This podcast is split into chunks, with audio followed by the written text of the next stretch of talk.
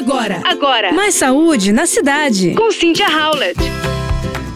E atenção, uma das opções de vegetais que tem se destacado no mundo da nutrição agora é a beterraba. A hortaliça de coloração vermelha escura está ganhando popularidade devido aos seus incríveis benefícios para a circulação sanguínea, especialmente nas pernas. E essa contribuição baseia-se no fato da beterraba ser rica em nitratos naturais, compostos que se transformam em óxido nítrico no corpo humano e atuam como um poderoso vasodilatador, expandindo os vasos sanguíneos e melhorando o fluxo do sangue.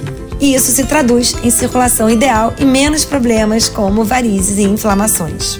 O fluxo sanguíneo adequado também pode ajudar a reduzir o inchaço nas pernas, que é um problema comum associado à má circulação. A beterraba também ajuda a reduzir o risco de formação de coágulos sanguíneos, que podem desencadear quadros graves como trombose venosa profunda ou até acidente vascular cerebral. Ao mesmo tempo, a sua capacidade de manter a flexibilidade das paredes vasculares é destacada como outro benefício, uma vez que essa característica contribui para a prevenção de diversas doenças arteriais.